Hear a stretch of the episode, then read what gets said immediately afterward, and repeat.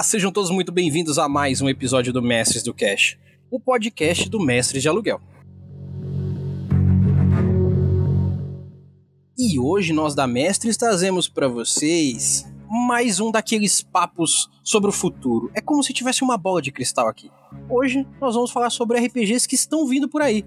Na verdade, a gente vai falar sobre um RPG em específico que está vindo por aí, que você que veio pela thumb já sabe do que a gente está falando, que é os Herdeiros dos Antigos, um RPG que eu já li um pouco e vou dizer para vocês que está sensacional, tanto pelo jogo em si, quanto pelo trabalho que está sendo feito pelo Jorge Valpasso, que está aqui hoje falando comigo. Jorge, muito boa noite. Boa noite, boa tarde, bom dia muito feliz de estar aqui novamente no Mestres e dessa vez a gente vai falar sobre horror, horror social e cósmico. Vai ser muito bacana. Cara, eu vou dizer para você, assim, eu, eu, falei um pouco antes da gravação aqui, mas eu vou dizer um pouco para vocês aqui que estão ouvindo também. É, eu, eu me impressiono muito com a escrita do Jorge, com a forma com que ele trabalha com RPG, porque nesses anos dessa indústria vital do RPG, eu já vi muita coisa sendo escrita, já vi Monte Cook fazendo umas coisas muito visionárias, já vi a evolução do D&D, já vi vários pontos onde você olha e fala assim, caraca, o RPG tá evoluindo. Mas o tempero, para mim, do que o Jorge faz é muito expressivo. Ele é tipo um chefe de cozinha de uma situação específica, que é a de pegar situações do cotidiano, situações do social, situações de falar sobre o mundo, sobre as pessoas, e colocar dentro de um contexto de RPG muito específico. Que é o caso do que a gente vai falar hoje, né, Jorge? É bem por aí. A ideia é tomar a nossa própria realidade, a nossa vida, é, como a principal matéria-prima para a construção de jogos. E vai ser bem legal conversar sobre o Herdeiros dos Antigos, porque a gente também tem o repertório do horror Lovecraftiano. Então, como é que a gente vai é, inserir o contexto social, as nossas questões, os conflitos com a questão do, do horror cósmico? Essa é a, é, é, o tempero, é a mistura do, do dos Antigos. Exatamente. Então eu vou fazer o seguinte, antes da gente começar o nosso papo, eu vou fazer o nosso jabazinho rápido, porque graças a você que está ouvindo isso aqui, esse jabazinho continua, e graças a vocês esse jabazinho tem uma efetividade, e é por causa desse jabazinho que a gente consegue continuar fazendo nosso trabalho aqui. Primeiro, você que está ouvindo aqui, se quer dizer algo para nós, se quer mandar um feedback, se você quer saber sobre algum assunto específico que a gente porventura ainda não falou aqui, faz o seguinte: manda um e-mail como o Richard mandou pra gente para mestresdocast@gmail.com e lá vocês vão poder falar o que vocês quiserem, falar pra gente o que, que vocês estão gostando, o que, que não estão gostando, dar a opinião de vocês em geral e mandar sugestões de vocês, porque como esse conteúdo é para vocês, a gente vai fazer com muito carinho aquele estudo, seja de uma coisa que a gente nunca viu de RPG, para trazer para vocês aqui com muito afinco e muita vontade. E, como eu disse, o Richard, o Richard César lá do Toca do Dragão, nosso brother, eh, que a gente apadrinha ele, apadrinha a gente, é tudo, tudo um acumulado aqui. Ele mandou um e-mail pra gente assim, ó. Sim, é isso mesmo. Ah, ele mandou o e-mail que chama O Meu Podcast de RPG. Eu já começa falando coisas que já me deixa mole, né? Sim, é isso mesmo do título. Eu sempre ouço a mestres. Olá, mestres e mestras, como vocês estão? É, torturando os players ou rolando muito um no D20? Brincadeiras à parte, o mestre não joga contra os jogadores. Isso apenas é uma piada. Vamos lá. É, hoje a Gabi e a Deise não estão aqui comigo, mas eu vou colocar como se elas estivessem aqui para leitura. Vamos lá. Muito bem-vinda a Mestres Gabi e que legal ter você por aqui também. Estamos muito felizes em receber você na Mestres. Tenho a honra de dizer que participei da aventura de horror que a Gabi comentou no episódio anterior que vocês ouviram aí onde eu interpretava um repórter, Oliver, e ela interpretava detetive como parceiro luso-nipônico, na ocasião mestrada pelo César, da Estalagem Nerd. E que atualmente estamos, Erli, Gabi e eu jogando o RPG do com o César lá na Estalagem Nerd na Twitch. Se você não conhece, procura lá na Twitch Estalagem Nerd, que terça sim, terça não, a gente tá jogando um D&D brabo lá. E ele mandou também parabéns a todos pelo podcast. Montar fichas é sempre uma diversão, mas jogar é sempre melhor. e mandou um PS grandão. Olha aí, pra Daisy, hein? Daisy, Pensou que eu iria esquecer de você? Nada disso. Quero fazer um bruja. Eu nunca sei esse bruja dos, do, dos, dos vampiros, porque é muito difícil essa palavra. Quero fazer um bruja que seja um intelectual, um personagem diferente com outras disciplinas, mas ainda assim um bruja. É, mas o narrador diz que eu tenho que ser um brucutu orangotango. Meu Deus. Tenho que seguir essa linha ou o sangue de Caim afeta os amaldiçoados de maneira diferente? Ela vai responder no próximo episódio, pode ter certeza. Quando somos narradores, devemos nos prender a estereótipos ou devemos abrir a interpretação aos jogadores? Grande abraço do Richard. Eu vou perguntar isso aqui para você, Jorge, porque você é um cara que faz RPGs disruptivos, fora da curva e que fala sobre assuntos diferenciados. O que, que você acha? Que um cara, quando vai criar um RPG, ele tem que se basear no estereótipo ou a criação diferente é o que faz a diferença? Olha, é, no caso bem específico né, de, de Vampira Máscara né, no, no, e os jogos do, do mundo das uhum. trevas, é, os clãs, né, eles orientam a, a criação do personagem, uma vez que tem ali as disciplinas básicas e tal, mas não podem ser é, estereotipados. Hum. Eu não vejo um problema para um Bruhá é, ter conhecimento, ser um sábio, ser um acadêmico, ser alguém uh, mais experiente ou até mais voltado aos estudos. Inclusive, a subversão de, de estereótipos é uma excelente é, fonte de conflito, Sim. né? Você pode, inclusive, ser é, tomado como aquele que é diferente ou que quer é, desconstruir uma imagem junto ao príncipe que nunca teve contato com um Bruhá que conhece um, as, os meandros do, de um convívio social, é, ali você pode ter uh, novas nuances. Então, é, eu acho que é interessante por dois caminhos. Primeiro, que pode ser uma fonte de conflito, você fazer essa subversão de um determinado arquétipo de personagem. Uhum. E o segundo ponto, né, também, e aí é legal a gente é, restituir o RPG como um jogo e ter elementos de desafio, justamente para que você e o seu grupo de jogo exercitem possibilidades, Sim. né? Senão a gente vai ter é basicamente uma quase que um roteiro. É igual o que eu costumo pensar, por exemplo, em jogos de fantasia, que é, não existe apenas um tipo de guerreira ou de guerreiro, um tipo de bardo ou de uhum. barda.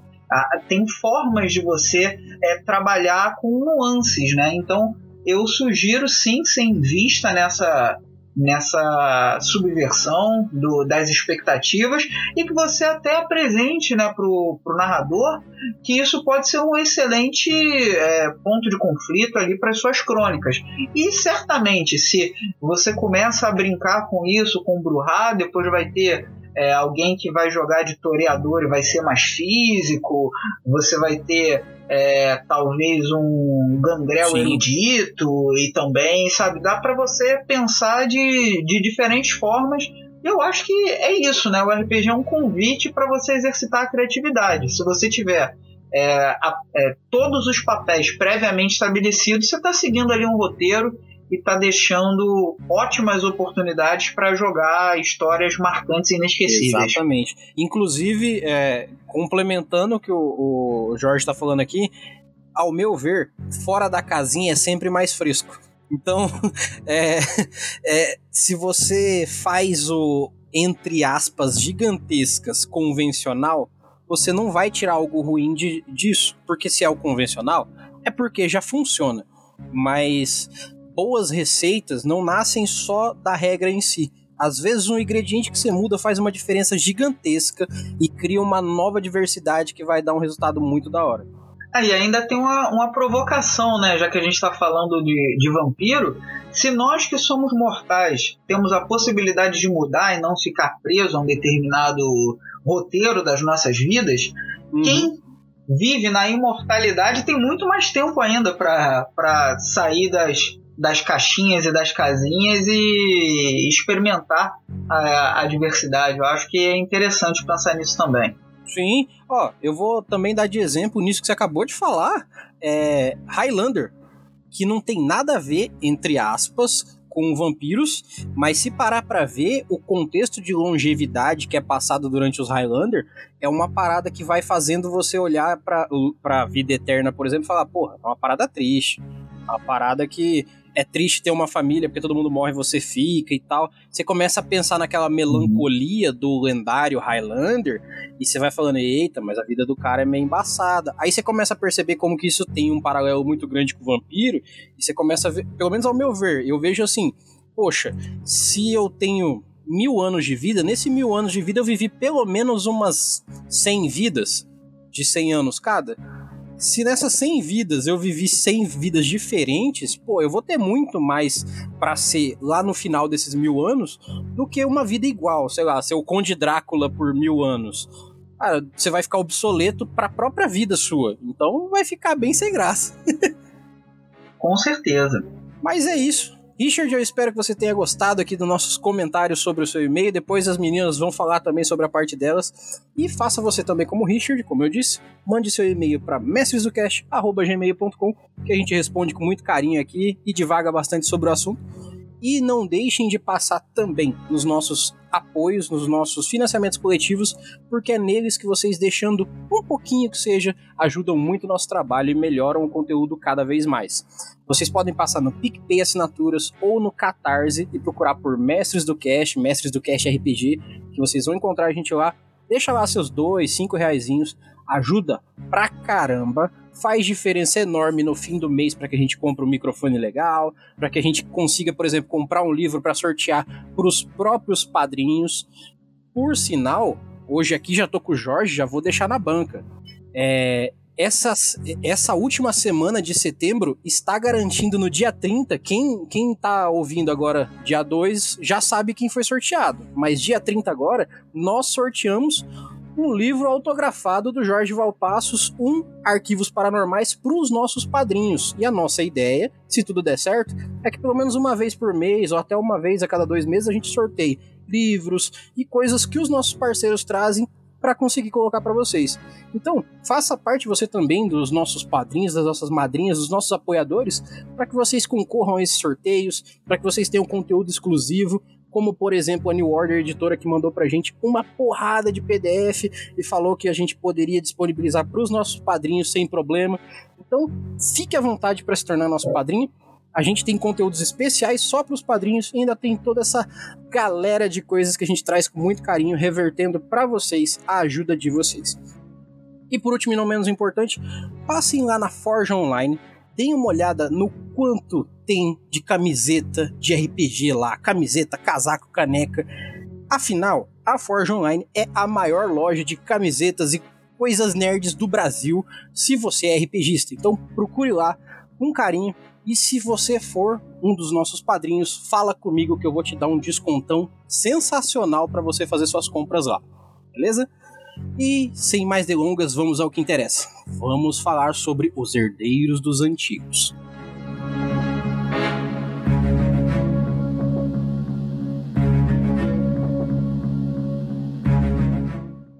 Senhor Jorge Valpassos. Eu parei de contar as vezes que você veio aqui no momento onde eu disse que você ganharia uma cadeira. então agora você já tem sua cadeira aqui. Você, o Balbi, é, o, o, Pedro do, do. Ai meu Deus, do, do, do Reino do Sol Encantado. Sol Encantado. Isso. A galera que já tá ganhando cadeira aqui, por quê? Primeiro, porque são pessoas que eu vejo o conteúdo e fico muito feliz. Não é uma parada que eu olho e falo, ah, olha, o cara escreve uns livros, pô, que legal ter ele aqui. Não, eu gosto de ler as coisas que vem. A minha filha gosta de ler porque ela me dá uns feedback muito bom. Depois eu vou te mandar para você ver, ô Jorge, que ela está adorando o livro que ela ganhou do Rubro Roxo. Então, assim.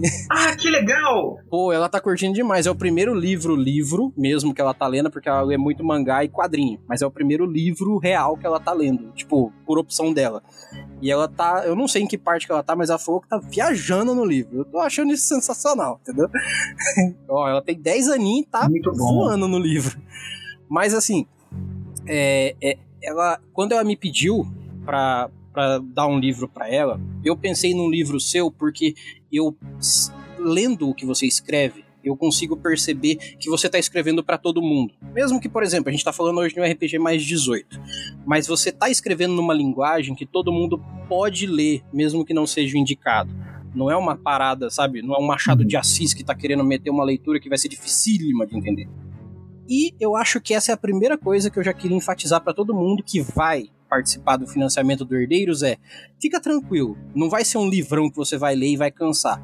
Pelo contrário, vai ser um, uma leitura que vai te puxar e te fazer não querer parar até terminar o livro. E aí eu vou te pedir, Jorge, para que você então apresente pra gente o que são os herdeiros dos antigos. Uau, é uma responsabilidade grande, né? Tá aqui falando um pouco, né, sobre o jogo novo. Gente, é, primeiro fico super feliz sobre o feedback dos outros livros, né, tanto literatura quanto RPG, porque o objetivo é justamente esse: ter uma linguagem que ela seja convidativa, que não seja complexa demais, mas que ela possua profundidade. E o Herdeiro dos Antigos ele é um jogo de horror.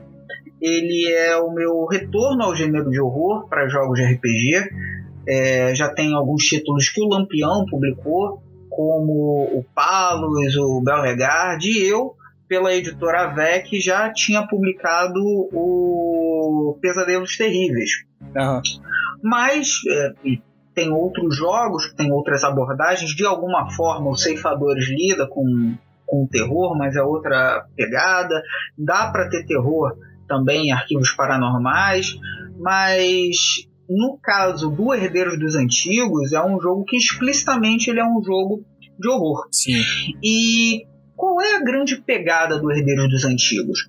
Imagine que você se descobre como uma pessoa que tem poderes, e poderes que são além da compreensão humana.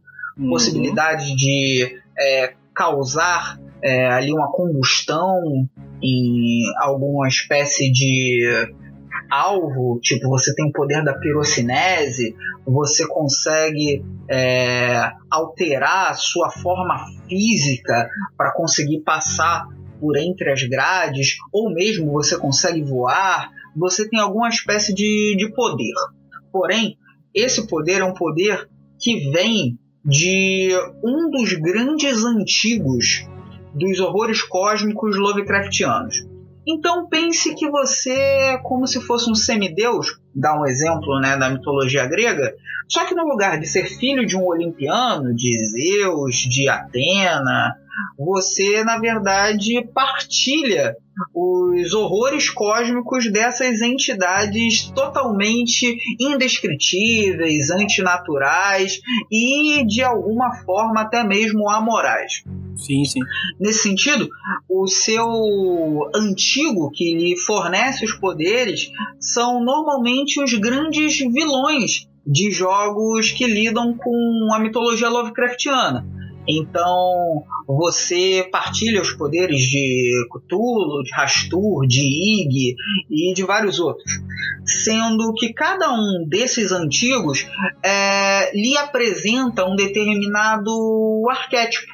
Então, por exemplo, o Rei Amarelo, que é, é, que está presente em Herdeiros dos Antigos como o Inominável, que é outra alcunha né, de Rastur, ele se relaciona com personagens que, ao despertarem, têm uma relação com a arte e também com o eito, né, com o trabalho. Então o inominável ele tem uma relação com classe social, com algum tipo de relação com trabalho e também com arte, para lidar inclusive com a peça, né, o Rei Amarelo, que faz parte da, do, dos mitos de Cthulhu, né, do ciclo Sim. do Lovecraft, né, ainda que tenha sido escrito pelo Ambrose Bierce, o o Rei Amarelo faz parte né, dessa do que é considerado um cânone né, da, desses diferentes horrores cósmicos. O fato é que Herdeiro dos Antigos ele é um jogo de horror cósmico e horror social. Horror cósmico não apenas porque você herda os poderes desses grandes antigos, mas também porque o próprio uso desses poderes te degenera, te corrompe, você vai perdendo a sanidade e tudo que está ao seu redor também vai se tornando insano e vai sendo corrompido e vai sendo levado à ruína. Nesse sentido, o simples uso de um poder, de um horror, é algo que te destrói e destrói tudo que está ao redor. Ah. Uma vez que distorce a realidade. É, é bem intenso. Então não é, aquele, não é um jogo de super-heróis que eu vou usar poderes. Quando você usa, já é arriscado para você e para todo mundo que está ali ao seu redor. Sim. Mas ele tem um componente que é o de horror social. E o que, que isso significa?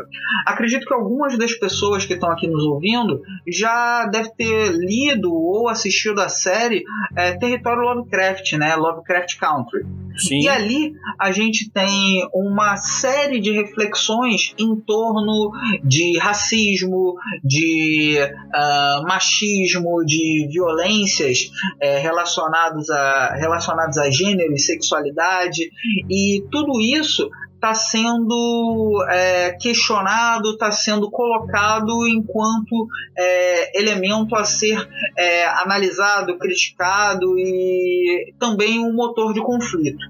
E o, é, o horror social ele toma a, os conflitos que a nossa sociedade possui, seja ele de diferentes preconceitos, de questões estruturais contra o raci como o racismo, várias dessas questões que atravessam a nossa existência, agora aqui no século XXI, como um elemento para a produção da ficção.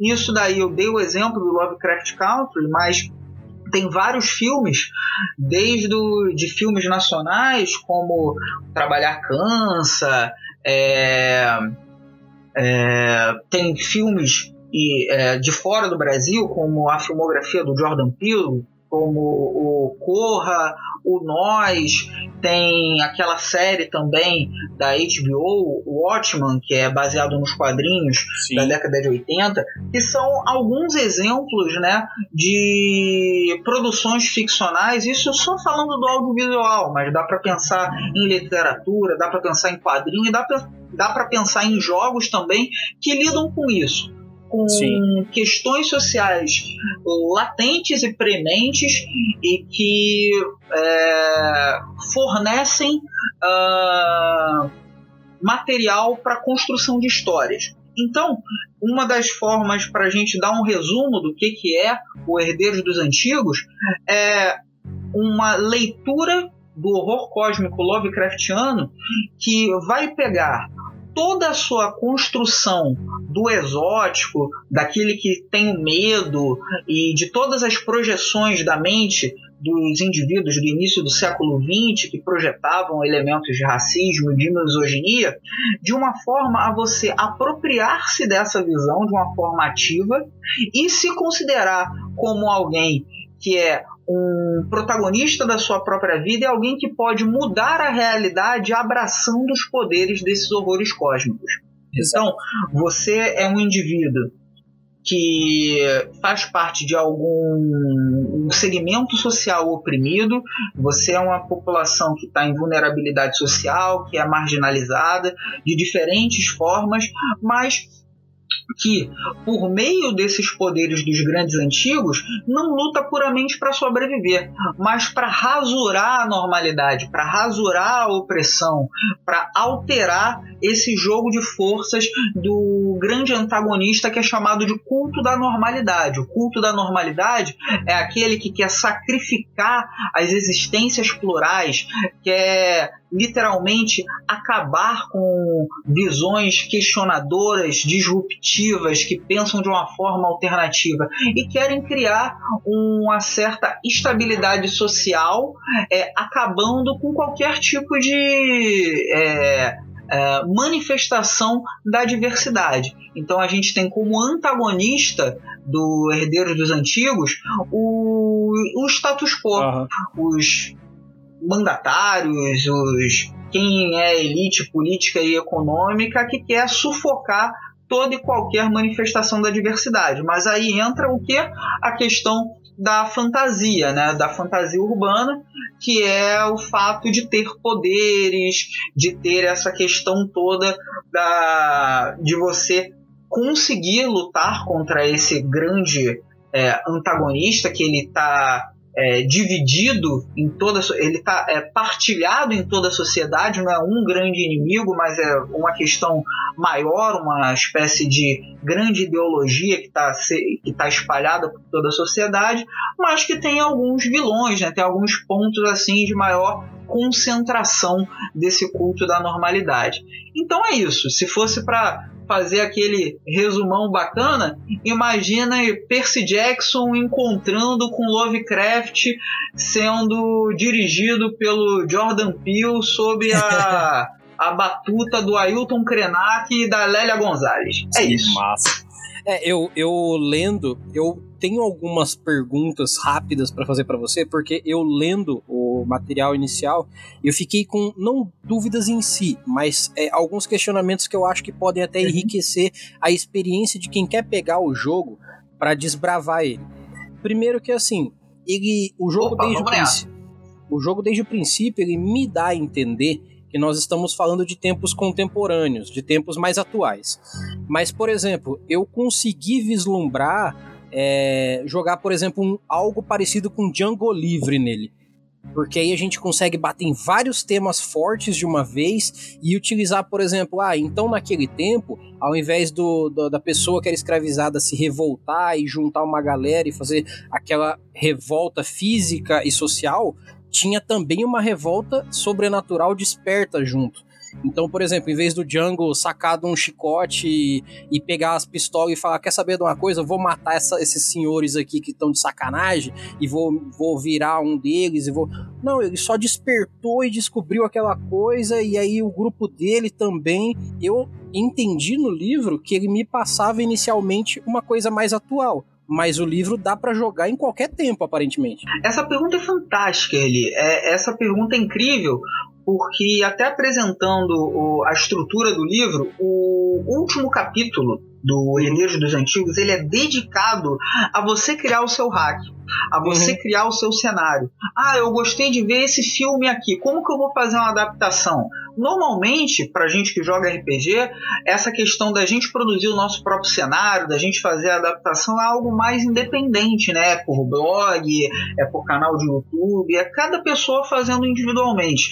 E Sim. eu decidi, na escrita do Herdeiro dos Antigos, e aí foi muito legal ter toda a parceria com o pessoal da editora Chá, os meus editores, a Estela e o Max, de eles gostarem dessa proposta de estar tá incorporando no manual de regras o passo a passo para que você crie a sua adaptação, o seu cenário. Então, Sim. o quarto e último capítulo é basicamente um grande. são é, regras para você criar a sua própria a sua própria ambientação e aí eu concordo contigo que é, Herdeiros dos Antigos ele é um jogo para a gente pensar no mundo contemporâneo mas uhum. o que que mudaria nas mecânicas se eu fosse fazer um jogo ambientado no século XIX lá nos Estados Unidos, como você falou da questão do Django Livre, é, como que eu posso fazer num, jogo ambientado no Brasil no século XVI,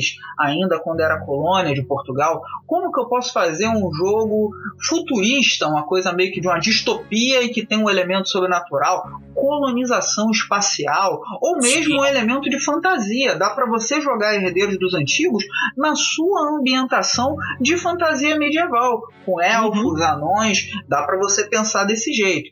E tem uma coisa legal, já que você trouxe o Django Livre, me permita só, já que você trouxe uma, uma possível referência, no lugar do Django, porque em Django Livre você tem um, o Django, né, que é um personagem que ele uh, inicia ali a sua jornada adquirindo a, a liberdade, lutando, né, inclusive para libertar outros como ele, mas tem toda um, uma questão dele ser é treinado e tutelado por um homem branco, né? Então é, tem essa questão um pouco delicada de você ter uma você ter uma tutela, né? Você não ter uma total autonomia, uma questão de uma organização interna.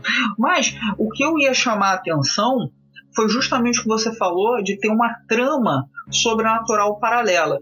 Porque uhum. uma coisa que me chamou muita atenção, e isso quando eu fui é, nas primeiras conversas que eu estava tendo com o meu editor, que eu, vamos fazer um jogo de horror, um jogo de horror cósmico, uma coisa que lide com Lovecraft, é que no período de estudo, isso daí anos atrás, é, para pensar no horror Lovecraftiano, a gente tem uma narrativa que é uma, é uma narrativa normalmente conservadora. E é uma, é uma narrativa que ela pune quem busca dar um passo além. Uhum. É, você tem que estar tá na sua casinha, você não tem que é, investigar, não tem que saber mais de nada, porque quem conhece muito fica louco, então você tem que ficar na sua, é, e até mesmo arranjos diferentes de é, espiritualidade ou de ordenamento social, tudo isso é considerado algo que tem a ver com cultos e seitas, algo que está à margem, algo que é diferente.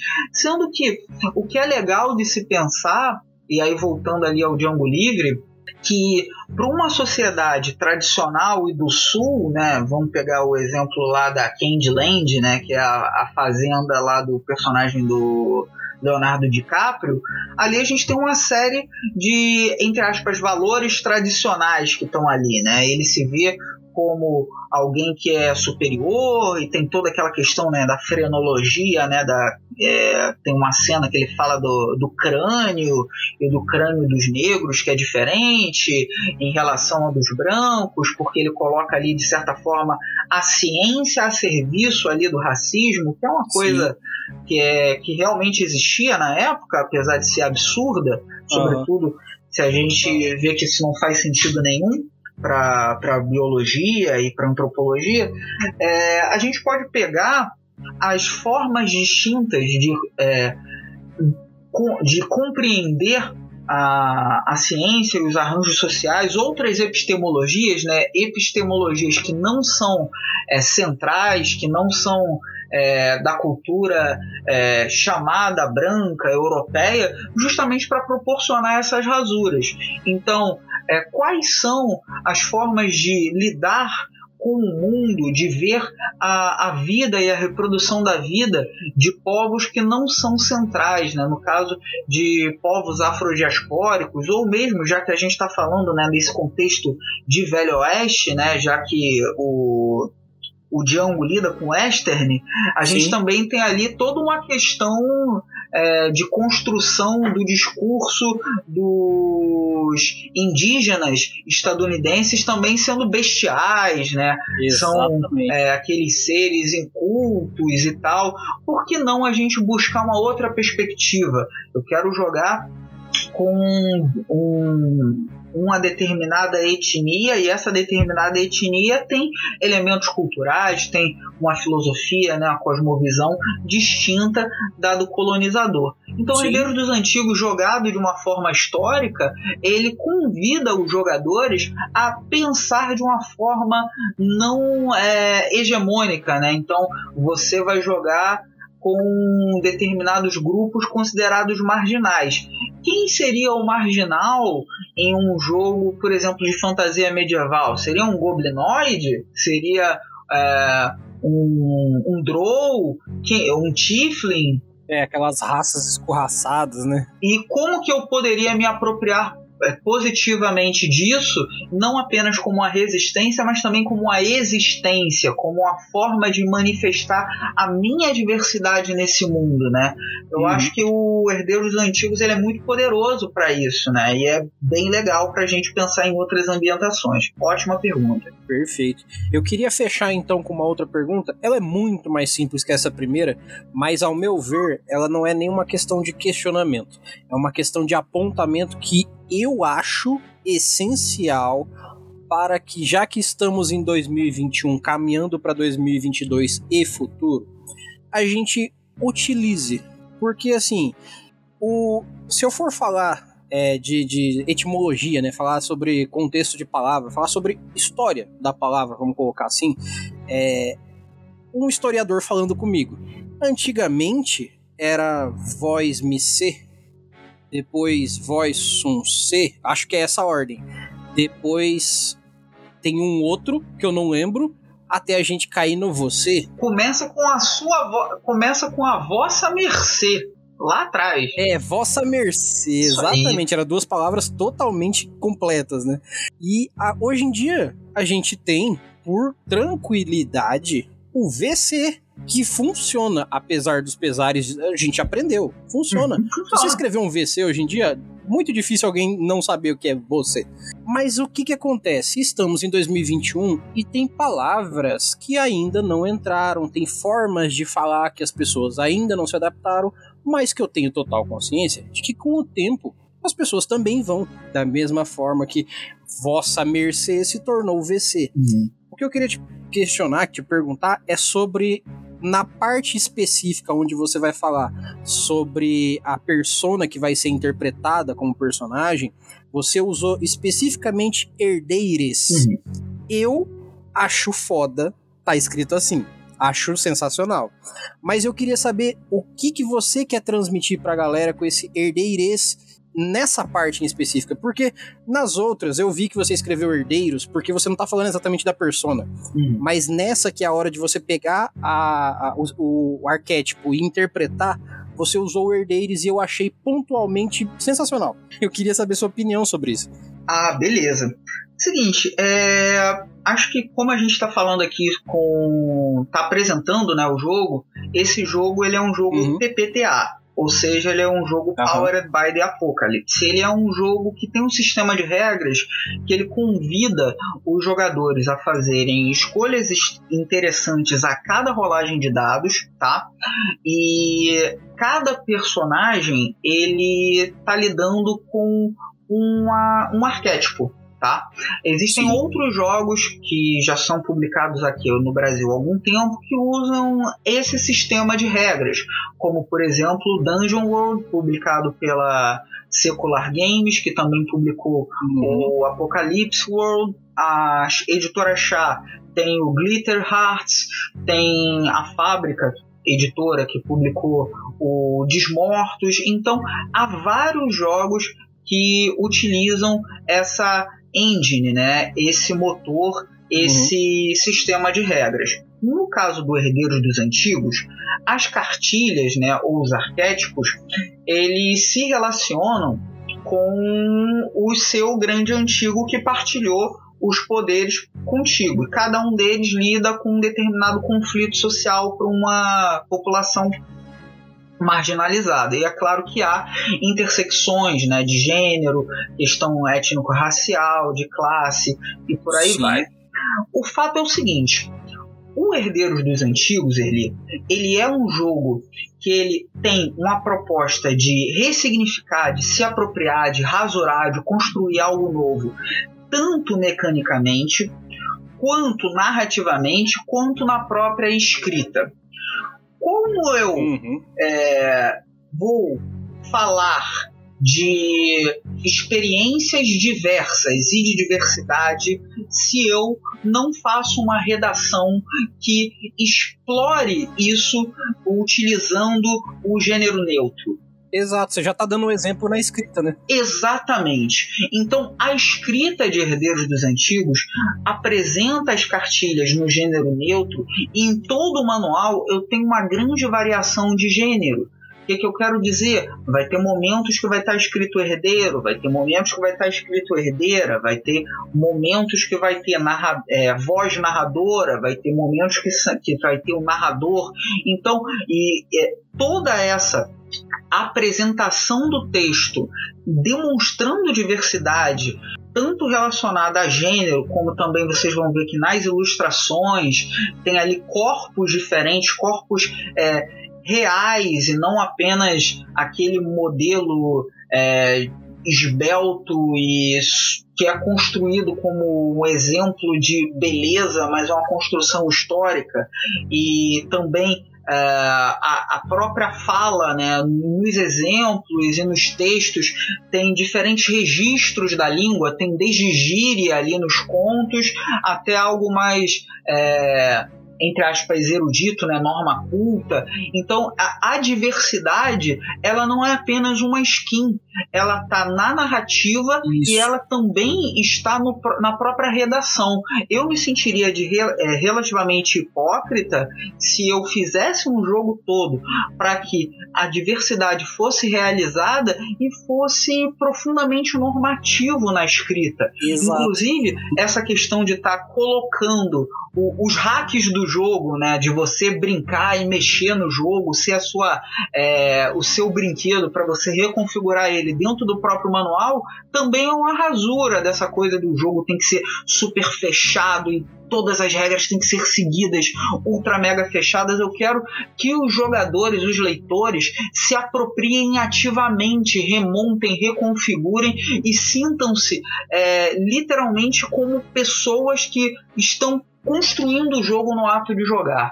Então, é, a redação ali no gênero neutro, ali nas cartilhas, eu acho que ela é fundamental para a própria proposta do jogo, para o próprio projeto que ele é, realiza. Perfeito, cara. Eu acho legal falar sobre isso nesse primeiro papo, tipo essa review que a gente está fazendo aqui inicial, exatamente porque os pontos detalhes que a gente percebe são os que mais vão dar essa, esse gás, como eu falei no começo do episódio. Esse tempero é o que dá, pelo menos para mim, uma motivação de ver mais. A primeira vez que eu li um livro que eu considerei disruptivo dessa forma, que tem detalhes disruptivos, vamos dizer assim, foi quando eu li O Sétimo Mar, do Monte Cook. Uhum. Eu, eu achei incrível ver ele falando praticamente o livro inteiro sobre a narradora, a jogadora, a personagem, porque para quem viveu de D&D, Shadowrun, esses RPGs mais tradicionais, é o jogador, o mestre, o narrador, o personagem. E aí de repente tem um livro inteiro com, no, no, no, no gênero feminino. E eu falei, caraca, isso dá uma diferença sim, porque eu se eu fosse uma mina, eu suponho que eu me sentiria mais à vontade de ler assim. Eu sendo um homem, eu já leio e acho da hora, diferenciado, imagina ela. Da mesma forma, eu vejo essa leitura que eu fiz, até falei para você antes, eu achei muito surpreendente, achei muito legal ler do jeito que tá aqui, porque esses detalhes, eles dão uma coisa de você falar, olha que massa, olha que detalhe gostoso. E assim, eu, eu, eu sei que você que tá ouvindo isso aqui, vai participar, obviamente, do financiamento coletivo, vai ter o seu em mãos em breve. Obviamente que eu vou ter o meu autografado em casa também, mas eu quero deixar bem claro para todo mundo e para você também, Jorge. Eu acho, como eu disse, sensacional esse jeito de fazer, porque esse jeito de fazer é o jeito que eu gostaria que num futuro fosse o normal. Essa é a minha grande verdade aqui.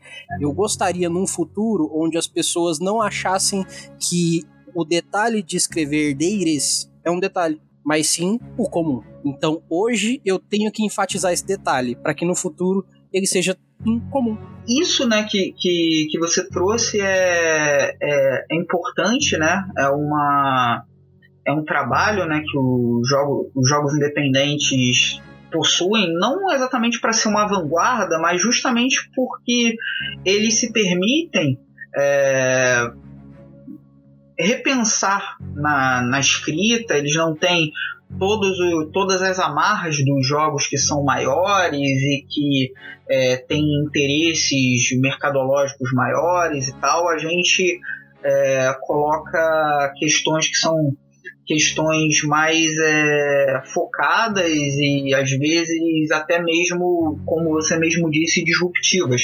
Mas se em Herdeiros hum. dos Antigos a proposta não é uma proposta individualista, mas justamente da gente ver as nossas pertenças e, a, e arranjos sociais, eu tenho também obviamente, de colocar que toda a proposta de redação e de ter todo essa, esse cuidado da gente não reproduzir estereótipos e toda essa cautela na redação de Herdeiros dos Antigos, ela seria impossível de, de acontecer se ela não fosse feita com equipe, com uma equipe fantástica.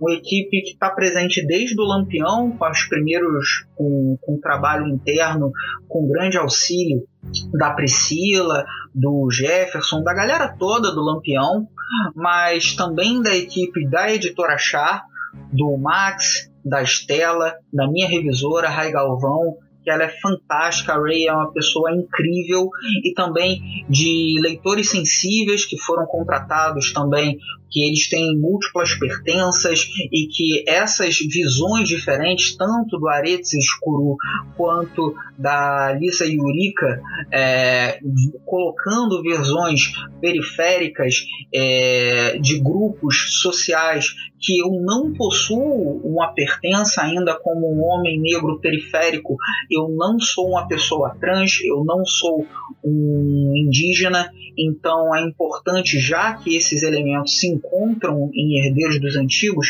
que tais pessoas tenham sido leitoras sensíveis, né? E essas pessoas elas agregaram demais com as críticas, com os comentários. Eu acho que é importante a gente observar uma produção de um livro, de um manual de RPG, como algo plural, como algo que não é, é nossa inspiração do Jorge, mas é um trabalho coletivo e esse livro ele está sendo trabalhado de uma forma incrível com profissionais fantásticos e todo mundo está trabalhando para ser um, um, jogo com, com excelência.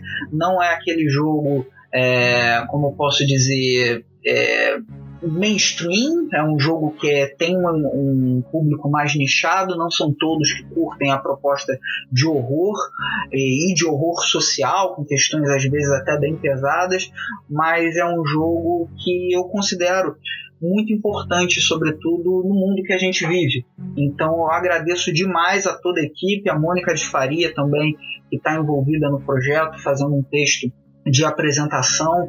Então a gente tem é, mulheres é, que são incríveis na área de game design que estão envolvidas, toda a parte de redação, de revisão, de diagramação, Cris Viana fazendo um trabalho lindíssimo. Você viu, Erli, como é que tá ficando a prévia ali da diagramação? Sim. O jogo, o livro, ele tá fantástico, ele tá lindíssimo e eu tô muito muito feliz por fazer parte dessa equipe e ter tido a honra de estar desenvolvendo esse projeto já há algum tempo, né? Já tem mais de ano aí de desenvolvimento, de escrita, de testes, de revisão, de estudo para fazer um produto de excelência, um jogo que acredito que além de ter toda essa questão social, né, de aprendizado, também seja um jogo é, divertido no sentido de ser um jogo engajante, que você vai estar tá jogando, você vai estar tá curtindo a experiência, é uma experiência visceral, mas é uma experiência que eu tenho total certeza que é que vai te atravessar. E é para isso que a gente escreve. A gente escreve jogos que emocionam, que afetam e que fazem a gente sair de uma forma diferente, que edificam. Se não for assim, nem me chama que eu não, não Exatamente. É Se não for pra ser assim, nem, nem, nem, dá, nem bate palma. é isso aí. Perfeito. Então, pra gente terminar aqui com chave de ouro, Jorge, é, primeiro eu gostaria de agradecer sua presença aqui. Toda vez que você vem aqui, para mim, é um. Cara, eu me sinto mais inteligente, eu me sinto mais vivo, me sinto muito melhor. Então, muitíssimo obrigado pela sua participação. Para quem não sabe, o Jorge Valpassos e a Lampião Game Studios são parceiros nossos aqui, então isso aqui não é jabá, gente, é consumo. Eu consumo eles, então eu passo para vocês. Essa é a verdade. E é, o que mais que a gente pode esperar então para quem tá ouvindo agora, dia 2 de outubro? O que, que a gente pode esperar agora para esse começo de financiamento? O que, que vem pra gente por aí? Onde a gente pode achar tudo isso aí? Manda pra gente, Jorge.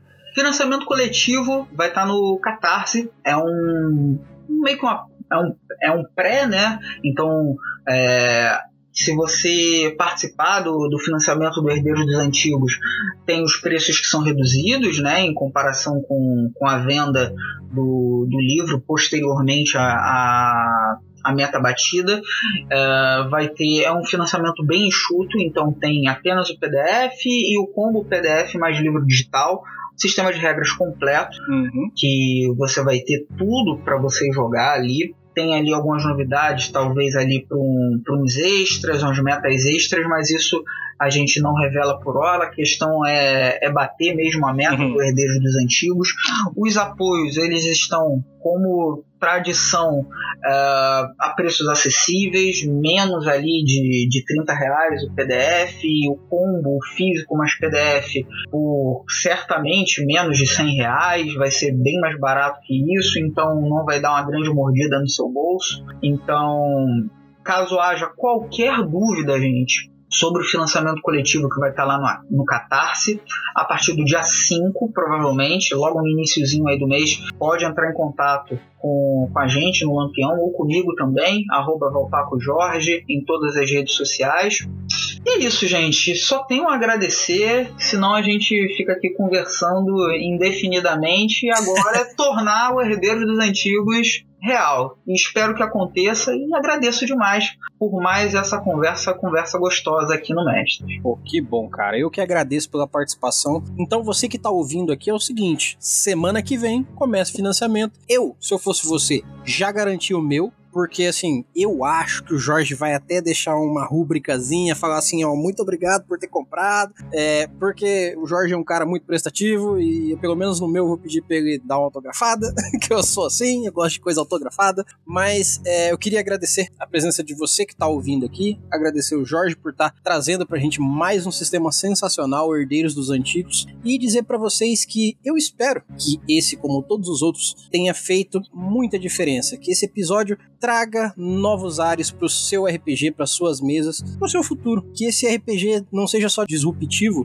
só na hora de jogar, mas que ele esclareça pontos até para sua vida. E, no mais, eu agradeço a todos. Meu nome é Erli e eu vou estar aqui esperando por vocês. Nós nos vemos nos nossos próximos episódios e até mais.